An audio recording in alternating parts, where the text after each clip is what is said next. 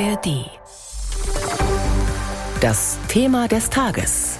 Ein Podcast von BR24. Mit Daniela Stahl.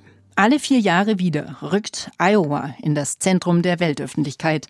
In dem Bundesstaat im mittleren Westen der USA beginnen traditionell die monatelangen Vorwahlen zur Kür des, der Präsidentschaftskandidaten.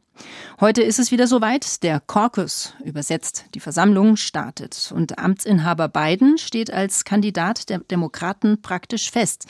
Sein Vorgänger Trump liegt im Wettbewerb der Republikaner weit vorn. Unser US-Korrespondent Sebastian Hesse ist in Iowa unterwegs und war bei mehreren Wahlkampfveranstaltungen. Anderthalb Stunden haben sie geduldig gewartet in dem kleinen Gemeindezentrum in einem Vorort von Des Moines. Dann hat es Floridas Gouverneur doch noch geschafft über die Eispisten von Iowa.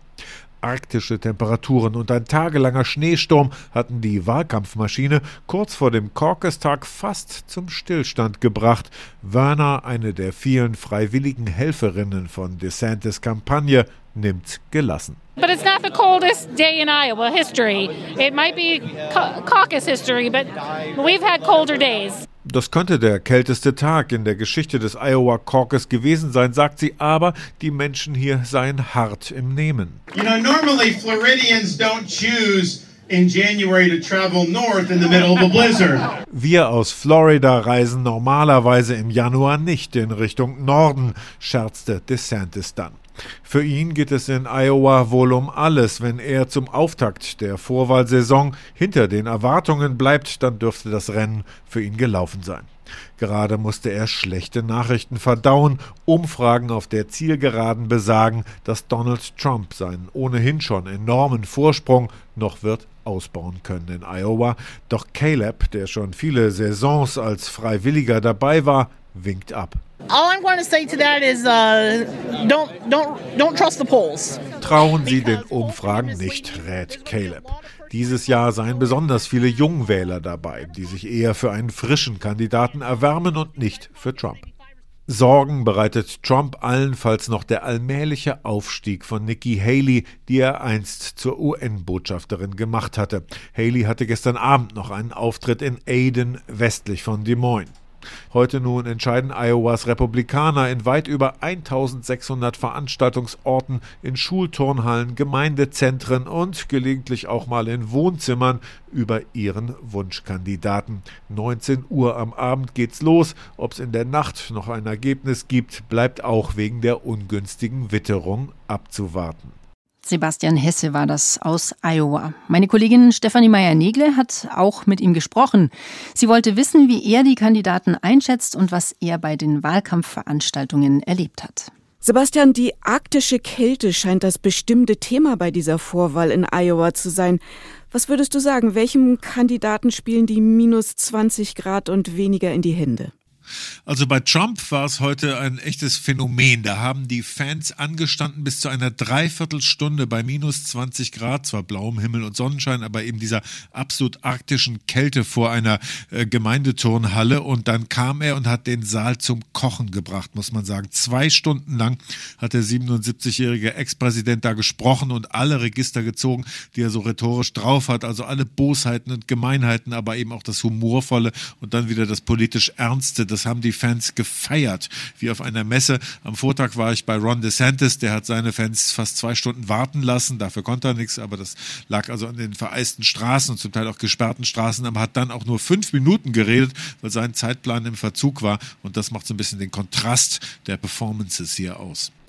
Nun hat Trump ja aber auch juristische Probleme. Wie schätzt du das ein? Wird das noch Folgen haben? Ja, es ist so ein merkwürdiges Phänomen, dass da zwei Entwicklungen quasi diametral auseinanderlaufen. Das eine ist die tatsächlich juristischen Folgen, also was passiert eigentlich, vor Dingen in diesen vier großen Prozessen, die ihm jetzt unmittelbar bevorstehen, zwei davon wegen Wahlmanipulation, also wird er da möglicherweise verurteilt oder greift da vorher der Supreme Court, also der oberste Gerichtshof ein und erklärt ihn rückwirkend noch für immun. Und das andere ist aber die politische Auswirkung und da war heute auch wieder bei dieser Trump Rally, also der Wahlkampfveranstaltung, auf der ich war, zu spüren und auch im Gespräch zu erfahren, dass im Grunde genommen alles, was an Angriffen auf Donald Trump passiert, etwas ist, das er ins Gegenteil zu verkehren versteht. Also seine Anhänger sind zutiefst davon überzeugt, dass das nur Abwehrmechanismen der beiden Regierung sind, diese Anklagen, weil sie wo ahnen oder wissen, dass sie ihn politisch nicht schlagen können und äh, sehen das als große Ungerechtigkeit an und stehen da voll hinter ihm. Also je scheinbar gefährlicher es für ihn wird bei diesen Prozessen, desto politisch stärker geht er daraus hervor.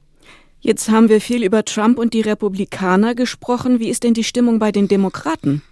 Ja, also da ist es ja so, dass Biden quasi ein Zauberwort gesprochen hat, nämlich ich mach's noch mal und schon waren sie alle verstummt und das ist so ein bisschen auch überraschend, weil der eigentlich Biden immer als Übergangspräsident gehandelt wurde, also dass man da eben einen ganz alten Recken noch mal ranlassen musste, um nach dem Chaos der Trump-Jahre so ein bisschen wieder die Wogen zu glätten und die Stimmung im Lande zu bereinigen. Und dann nach einer Amtszeit würde sich dieser alte Herr dann zurückziehen, sein Alterswerk vollbracht haben und an einen jüngeren Kandidaten das Ganze übergeben, aber er ist jetzt doch wieder in die Falle gelaufen, die wahrscheinlich viele Politiker laufen. Er glaubt, dass es ohne ihn nicht geht und dass er der Einzige ist, der in diesen Tagen Trump schlagen kann. Und deshalb will er es nochmal wissen. Und im Moment gibt es niemanden aus der jüngeren Generation, der ihn ernsthaft herausfordert. Deshalb eben auch keine ernstzunehmende Vorwahl bei den Demokraten, aber eben auch das große Risiko, dass der Mann, dessen Umfragewerte tief im Keller sind, jetzt eben gegen Trump, dessen äh, Amtszeit von der Stimmung her zumindest vergessen ist, da möglicherweise doch große Probleme bei seinen Wiederwahlversuchen kriegen könnte.